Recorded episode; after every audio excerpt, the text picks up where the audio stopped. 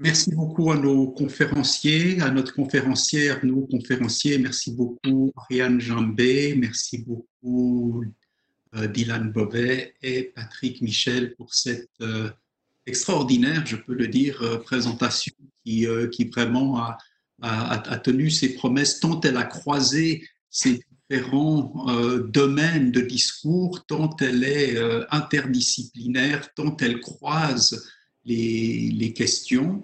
La, discussion est, ouverte. Laissez-moi vous rappeler que nous vous invitons toutes et tous à poser vos questions par le chat et euh, nous adresserons ces questions euh, à nos intervenants du jour. le, chat est, ouvert, il est, à, il est à votre disposition. Euh, je n'ai je ne vois pas de questions euh, immédiatement arriver. Peut-être Pierre on voit une, mais si ce n'est pas le cas, je me permets un poliment, puisque j'ai la parole, de la garder une seconde pour vous poser une question parmi la, foultitude de questions que j'ai envie de vous poser, mais en, voici une. C'est le, contraste entre l'infini potentiel de de l'Internet, enfin du digital, on va s'attarder sur les termes, donc une connaissance euh, potentiellement illimitée et une finitude humaine. Euh, donc finitude euh, de ce que l'on peut assimiler, de ce qu'on peut lire, finitude d'une vie humaine. voilà, même si on consacre 14 heures par jour à la, à la lecture et à, et à l'étude pendant la plus grande partie de sa vie, on n'étudiera jamais qu'une partie infinitésimale euh, de ce qui nous entoure. Alors, est-on là simplement devant un problème qui de tout temps s'est déjà posé, c'est-à-dire que même avec nos bibliothèques dites classiques, euh, on n'en lira jamais qu'une fraction, on n'en saura jamais qu'une fraction, et a-t-on simplement augmenté le problème ou se trouve-t-on à une croisée des chemins où une, potentielle connaissance infinie appelle, elle, euh, un homme, euh, que je nomme sans genre, donc une humanité, elle aussi infinie, c'est-à-dire affranchie de ses limites corporelles, au même titre que les ruines euh, digitalisés peut-être nous affranchissent de leur matérialité, euh, affranchis de nos connaissances euh, immédiates, de nos capacités d'analyse. Euh, donc, donc pourrait-on imaginer que cette infinité digitale appelle une nouvelle, je le dis avec précaution, infinité humaine?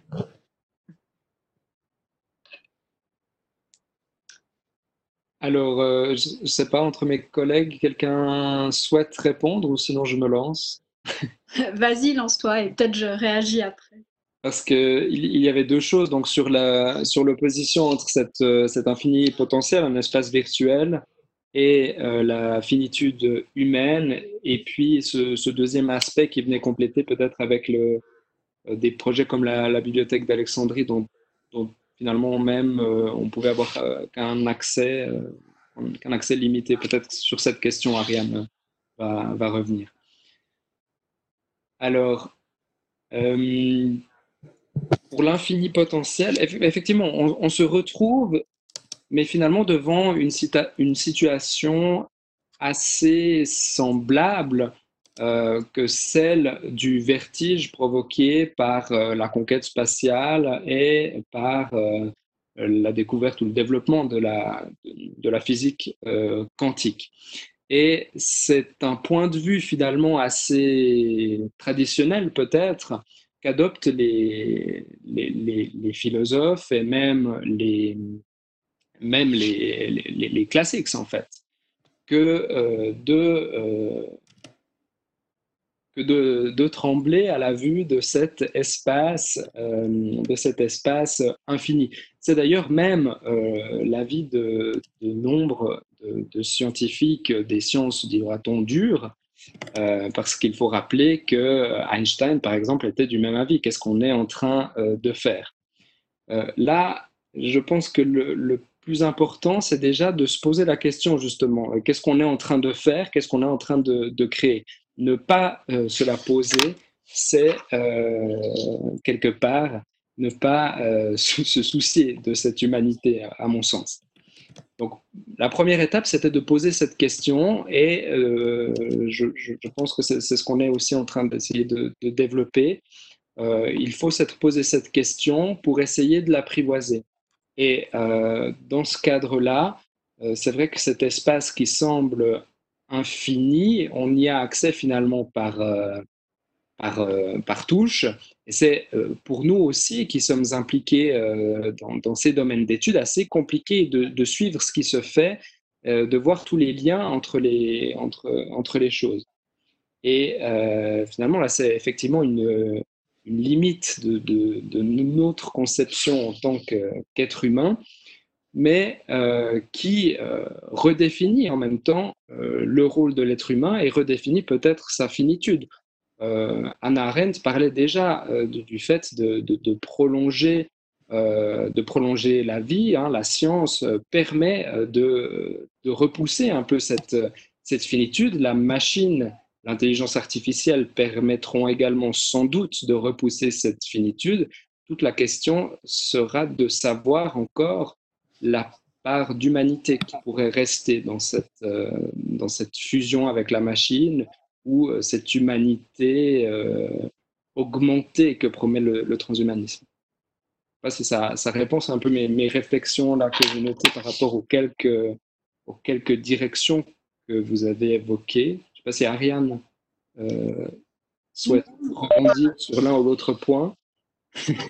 Simplement, rappeler que euh, pas la quête du savoir, elle, est probablement illimitée et ce euh, dès la bibliothèque d'Alexandrie, mais en réalité bien avant. Euh, c'est la production de ce savoir et la capacité à, à stocker, à conserver ce savoir qui désormais paraît lui aussi illimité.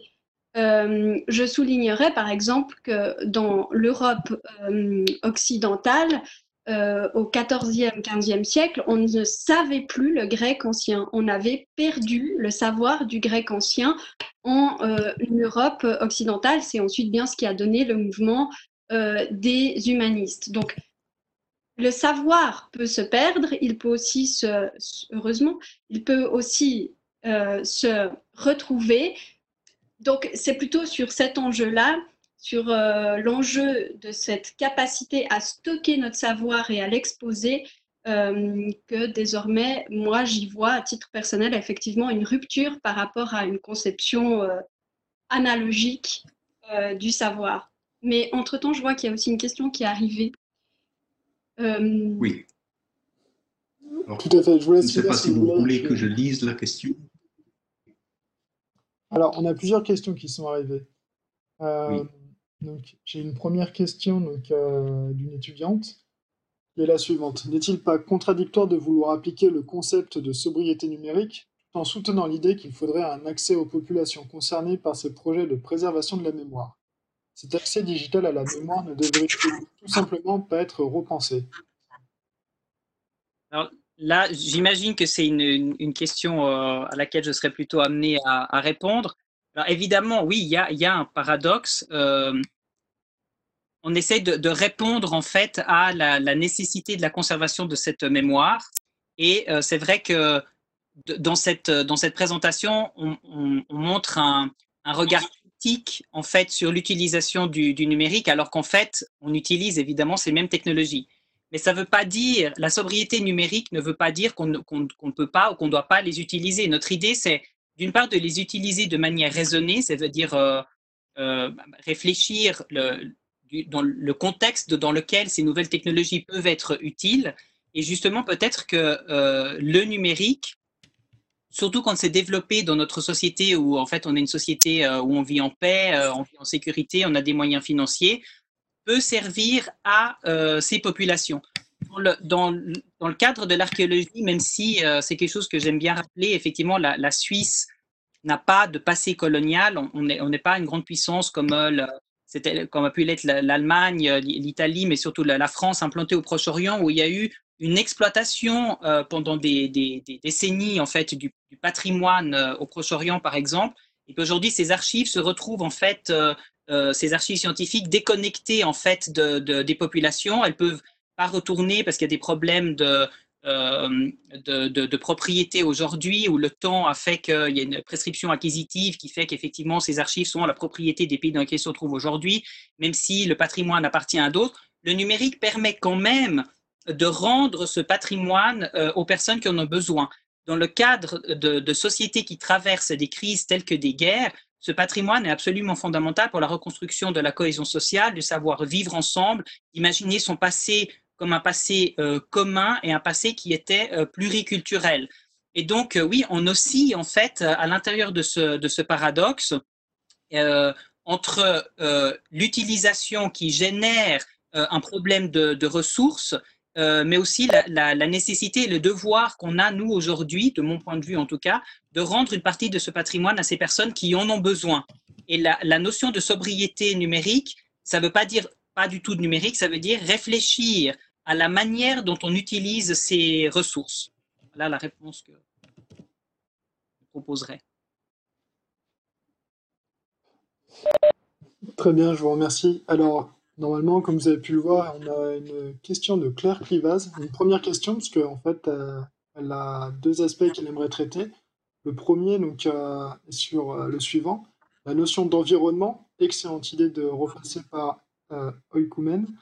Je prends, et donc elle va y réfléchir. Par contre, la citation de Mastias sur la structure particulière de la réalité manque complètement la question du virtuel, ce qui faisait la qualification de la poétique pour Aristote, ce qui pourrait arriver, de citation, nous sommes seulement Pardon, nous sommes seulement en train d'appréhender le virtuel, matérialisé dans les fluctuations du code, notamment et qui rendent notre écouménée heureuse aux irréels comme au virtuel. Quid du virtuel dans le point de vue de Mathias? Alors, j'imagine que la question m'est adressée. Euh, alors, effectivement, dans le. Euh, alors, j'ai pas lu tout Paul Mathias, mais notamment dans l'article que je cite, euh, Paul Mathias parle surtout des instruments, des objets qui nous permettent d'accéder au numérique et les présente comme un état de fait. Il n'élabore pas euh, sur la question de la, virtualité, parlant euh, d'Internet et de notre réel comme euh, deux états de fait qui euh, s'interpénètrent ou dont les procès sont rendus extrêmement poreux car omniprésents. Et c'est vrai que cette notion de, virtuel, qu'on on est vraiment, comme, le suggère la, question, euh, en train de commencer à la, concevoir avec les fluctuations du code. Et euh, je pense que c'est effectivement un point euh, auquel il faut réfléchir. Mais effectivement, Paul, Paul Mathias n'en parle pas spécifiquement et n'en fait pas en tout cas un enjeu de sa discussion, ce qui, à mon sens, doit être corrigé.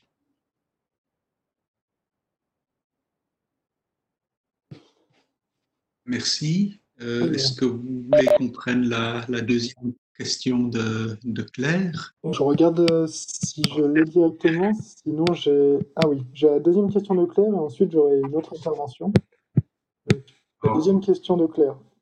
je pense que vous l'avez aussi eu dans les dans les dans le chat. Je pense que je peux, peut-être dire euh, quelques mots. Donc merci à, à Madame Cliva. Évidemment, donc la, la perspective du libre, euh, du libre accès et en gros donc la problématique euh, publique-privée. En fait, cette réflexion, elle part d'un constat. Donc, euh, dans, mon activité, je travaille avec des, fonds publics et des fonds privés et avec des institutions publiques que sont les universités, les fondations philanthropiques ou l'UNESCO et des sociétés privées. Et le constat, en fait, part du fait que ben, nous, en fait, en lettres, même si on a effectivement un savoir et beaucoup de potentialité pour la production d'outils numériques ou l'exploitation d'outils numériques, d'un point de vue tout à fait personnel, mon premier champ d'expertise, ce n'est pas, le, pas le code. Et donc, quand on passe pour la création de code ou le développement des algorithmes par des sociétés privées, eh ben, très vite, comme vous le, suggérez, dans le contrat se pose la question de la gestion des, des droits et de l'accès à ce code, parce que dans une dans une vision, disons, plus euh, mercantile d'une entreprise euh, qui, a, qui a besoin de fonds pour, euh, pour fonctionner, ben, ce, code qui va être développé peut faire partie en fait de la, de la matière première de son business plan ou de, des, des, ressources qu'elle va pouvoir monnayer. Et en fait, on voit en fait que le travailler dans le milieu des digital humanities euh, ou au sein de l'université, on n'a pas de prime abord euh, au début d'un projet, par exemple, toutes les ressources et qu'on doit aller chercher des savoir-faire, puisque c'est un travail qui est fondamentalement transdisciplinaire, euh, on doit aller chercher des savoir-faire ailleurs, eh bien, cette question-là se pose. Alors évidemment, le meilleur moyen de s'en prémunir, c'est d'avoir un, contrat qui gère, qui gère ces questions, mais c'est vrai que dans la, le développement aujourd'hui de l'utilisation des technologies numériques dans le domaine des, humanités, c'est une question parce que je pense qu'on est nombreux en fait à travailler entre le public et euh, le privé. Donc, au final, euh, le, but, la, finalité d'une société privée et celle d'une université est, évidemment pas la même. Donc c'est pour ça qu'on voulait euh, souligner ce, ce, point parce qu'on a imaginé effectivement que d'autres personnes pouvaient se trouver confrontées à ce genre de, de problématiques. Merci pour la question. Alors, je ne sais pas si Patrick, vous voulez répondre directement à Claire qui a enchaîné en fait sur euh, ce que vous venez de dire pas, euh, Je vous laisse une autre question, comme ça vous avez le temps d'y réfléchir peut-être. Parce que j'ai une autre question qui a été posée de la part de Antoine Vasco. J'ai l'impression que nous avons tendance à considérer cet espace comme infini, alors qu'il repose sur une réalité matérielle dans un monde bien fini et qui peut être mise à mal par les incertitudes de l'avenir. Tout à l'heure, vous parliez de la fragilité de notre archéologie avec l'exemple de la Syrie. Vos données n'ont-elles pas une forme de fragilité elles aussi, en temps de guerre par exemple? Oui, alors euh, je peux euh, répondre euh, à cette question et puis peut-être qu'après on verra avec Dylan s'il veut ajouter quelque chose. c'est effectivement ça. nous avons tendance à considérer cet espace comme infini en fait, il faut bien imaginer que derrière, il y a une rhétorique, il y a une mythologie qui s'est constituée autour du numérique, euh, donc promue par des, surtout promue par les, entreprises euh, d'ordinateurs. Euh, on peut penser à des pubs assez anciennes d'IBM où effectivement on promettait l'accès à euh, l'infini. Donc en fait, nous avons tendance, c'est pas vraiment que nous avons tendance, c'est qu'on nous a présenté le numérique de cette façon et par conséquent, euh, cette conception-là s'est répercutée, euh, répercutée jusque dans notre conceptualisation de ce que pouvait être un espace numérique. Et j'aurais tendance à dire que vous avez absolument raison. Euh, il repose sur une réalité matérielle. Et effectivement, euh, la question de la mémoire que j'ai abordée au début, c'était aussi pour rendre compte que nos données, nos métadonnées, tout ce que nous produisons et qui, se balade un petit peu euh, de ci, de là, demeure fragile, vous avez raison, puisque elle repose sur cette réalité matérielle. Et peut-être que Dylan, qui a beaucoup travaillé sur ces questions-là, voudrais ajouter quelque chose? Euh, pardon, j'étais en train de lire la, question suivante qui est... La, Rhétorique, euh, la rhétorique de l'infini. La, rhétorique de, de l'infini. Euh, donc, effectivement, bah, tu as repris la pub, la pub IBM, c'est tout, à fait, tout à fait cela. le numérique n'a été conceptualisé et conceptualisé auprès du grand public que comme un infini rendu possible par l'avancement perpétuel de la technologie et l'amélioration des technologies.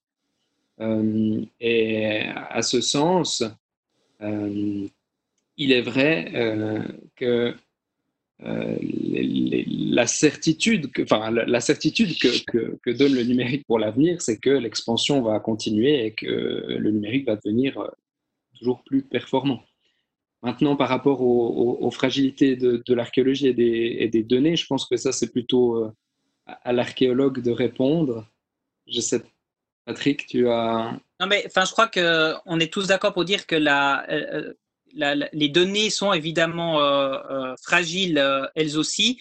Alors, en mm. temps de guerre particulièrement, oui, mais après, comme je l'ai dit, ça peut être aussi chez nous euh, dans le cadre d'un incendie ou d'une inondation, etc. Et on perd, euh, on perd une partie des, des, données. Donc là, je n'ai pas d'autres commentaires à faire là-dessus. Peut-être, je vois que la, la question de Mme Cliva a été euh, reposée parce que on, est pas, on a sauté une question. Je peux juste revenir peut-être brièvement donc sur la. Non? Ah, Juste un instant, Patrick. Il me semblait que Boris voulait ajouter quelque chose sur ce point-là.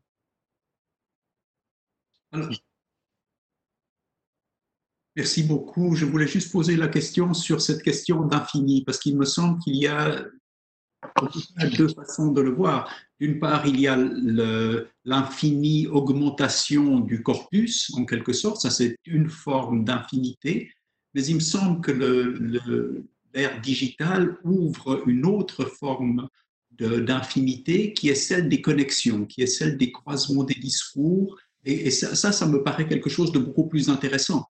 Parce que l'augmentation du corpus, ben oui, celui-ci va augmenter de toute façon avec le passage du temps. On va, on va continuer à accumuler euh, du matériau. Ça.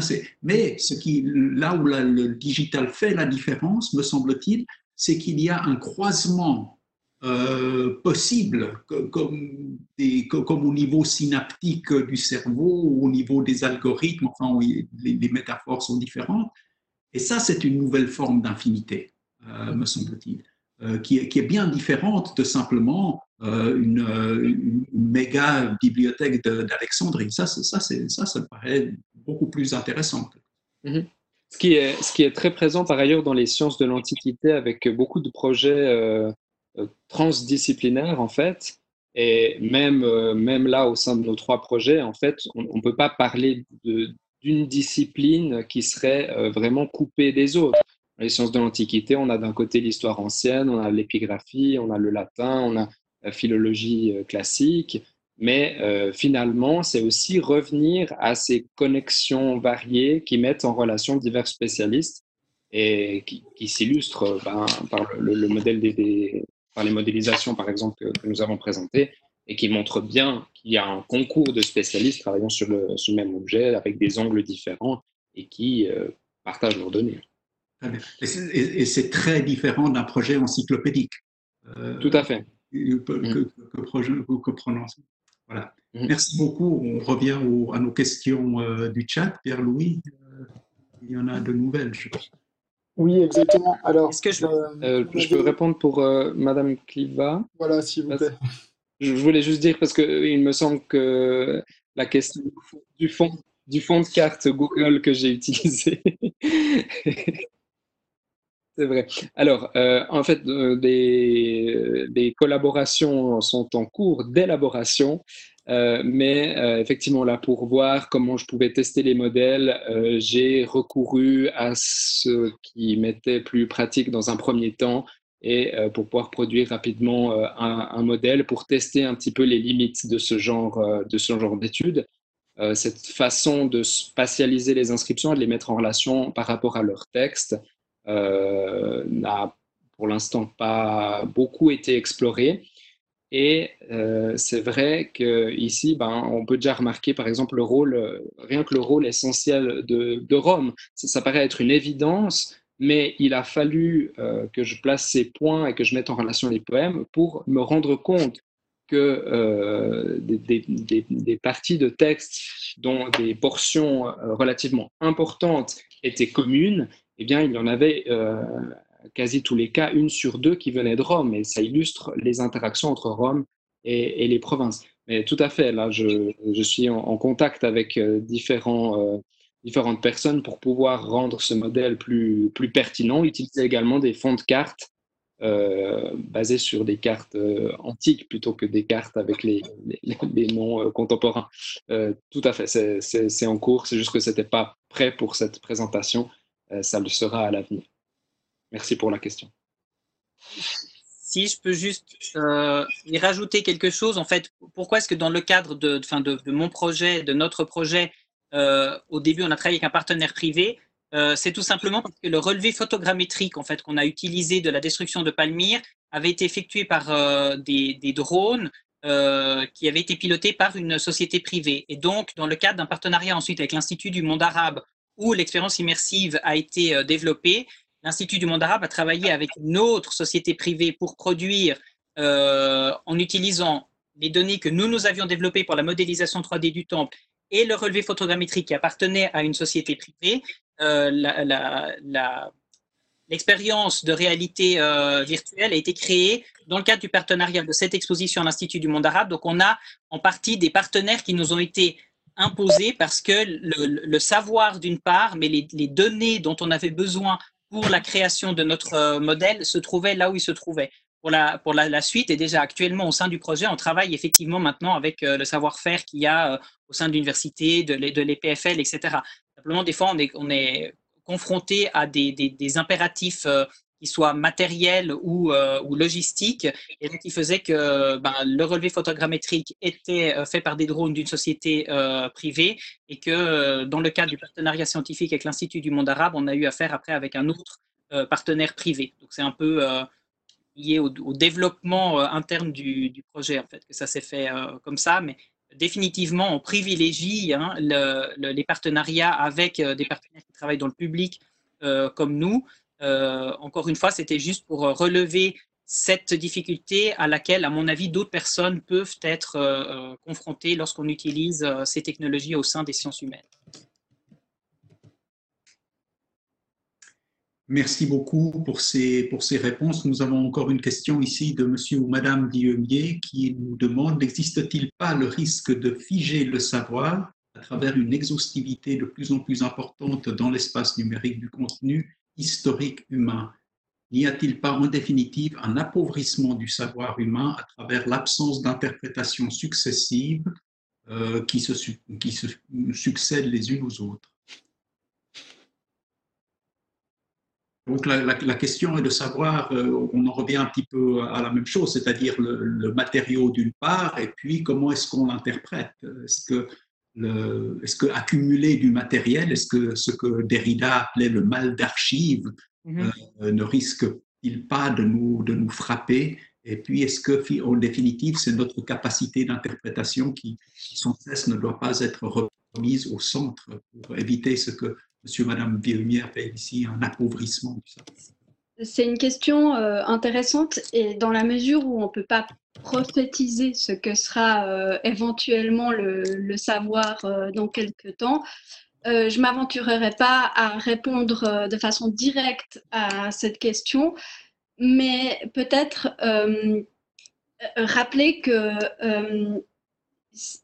cette question d'archiver, cette question d'accumuler du savoir, est aussi un petit peu parallèle à la question, enfin, au reproche qui est généralement fait avec nos types de projets, qui est de dire vous ne faites que de la visualisation et vous n'établissez pas les liens entre euh, les, divers, les, diverses, euh, les divers éléments que vous faites euh, voir à l'écran.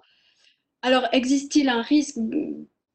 Je suis bien embêtée, peut-être, oui, bien sûr, mais pour s'assurer que ce risque, euh, au fond, euh, ne se réalise pas, euh, là, j'aurais tendance à suivre un petit peu la vision d'Alessandro Barrico. Il faut absolument intégrer beaucoup plus d'humanistes dans, dans des conceptions de projets numériques, précisément parce que le rôle est celui d'interpréter les données les unes avec les autres.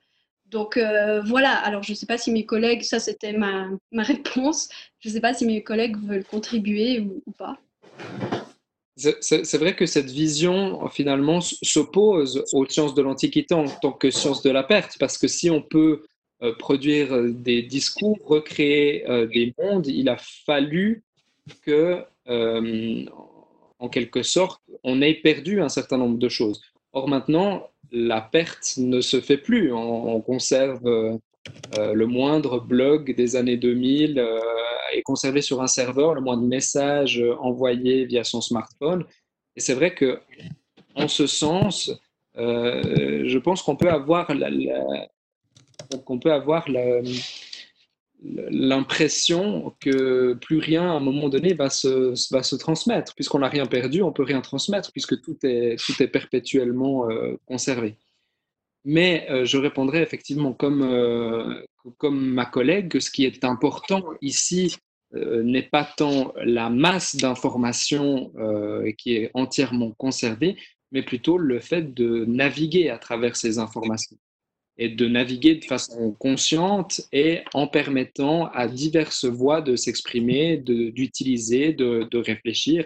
Et c'est aussi euh, par la réflexion et par le retour à, à l'humain, euh, à mon avis, que l'on peut, euh, peut comprendre et continuer à vivifier cette masse de données qui a tendance à devenir un peu inerte avec la technologie et la mémoire extensible à l'infini que proposent les serveurs. Encore faudra-t-il voir ce que humain veut dire euh, dans 10, 20, 50 ou 100 ans. Je, je, je lisais euh, Harari euh, l'autre jour. C'est assez intéressant. Enfin, mm-hmm. voilà. Alors, il est 18h55. Nous avons le temps de prendre encore une ou deux questions demandant à nos, à nos orateurs de bien vouloir répondre peut-être de façon brève si ces, si ces questions nous nous arrive encore. Je, je, garde l'œil sur, sur, le chat tout en vous, vous regardant virtuellement euh, les unes et les autres dans les yeux. Alors, euh, nous n'avons pas d'autres questions, ce qui semble être le cas. Oui, pardon, Pierre-Louis a une question, excusez-moi. Oui, j'ai une question qui vient de m'être adressée que, que je vais vous lire. Euh, n'y a-t-il pas dichotomie entre le gigantisme des données à disposition, la notion nouvelle du monde par rapport à la notion antique, et la volonté d'approche en quelque sorte limitée? Ne repose-t-on pas alors la question de la manière dont l'homme, entre parenthèses anthropos, euh, ressent, s'inscrit dans son espace? Comme l'a relevé un Justin Favreau parlant des Burgondes, chacun en Occident se disait appartenir à un évêché, à une ville même. Comment alors se conçoit l'espace dans ce sens?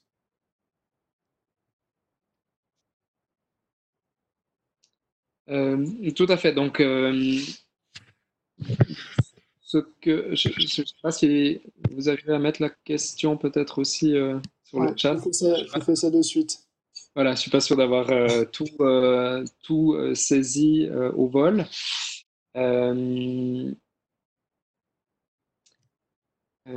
donc, voici. Oui, alors, un petit peu dichotomie entre le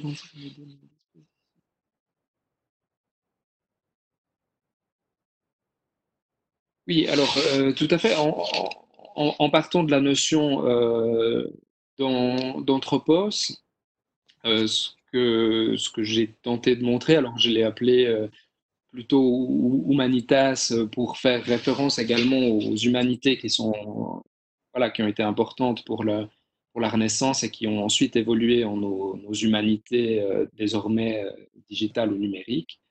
Euh, c'était précisément euh, de euh, remettre l'homme au centre de son espace pour pouvoir l'appréhender. Quelque part, avec le mouvement de la science, le développement de la technologie, l'homme a été en quelque sorte mis sur un point d'observation. Et ça, c'est une, une, vision qu'adopte déjà Arendt et qu'adopte aussi, par exemple, Bruno Latour, où l'homme finalement s'observe euh, de loin. Donc, euh, dans ce, flot d'informations, ce flot numérique, il semblait effectivement important de remettre, de remettre l'homme au centre.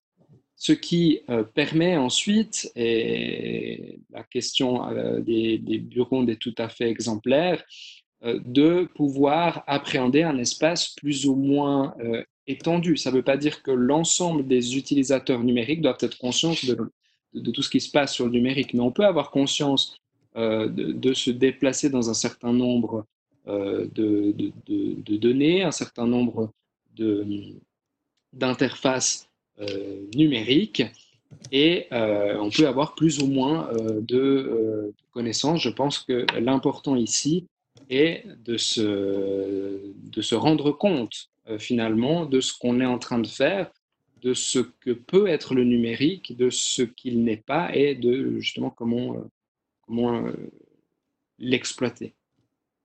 C'est un peu ça, c'est toujours répondu sur la fin de la question.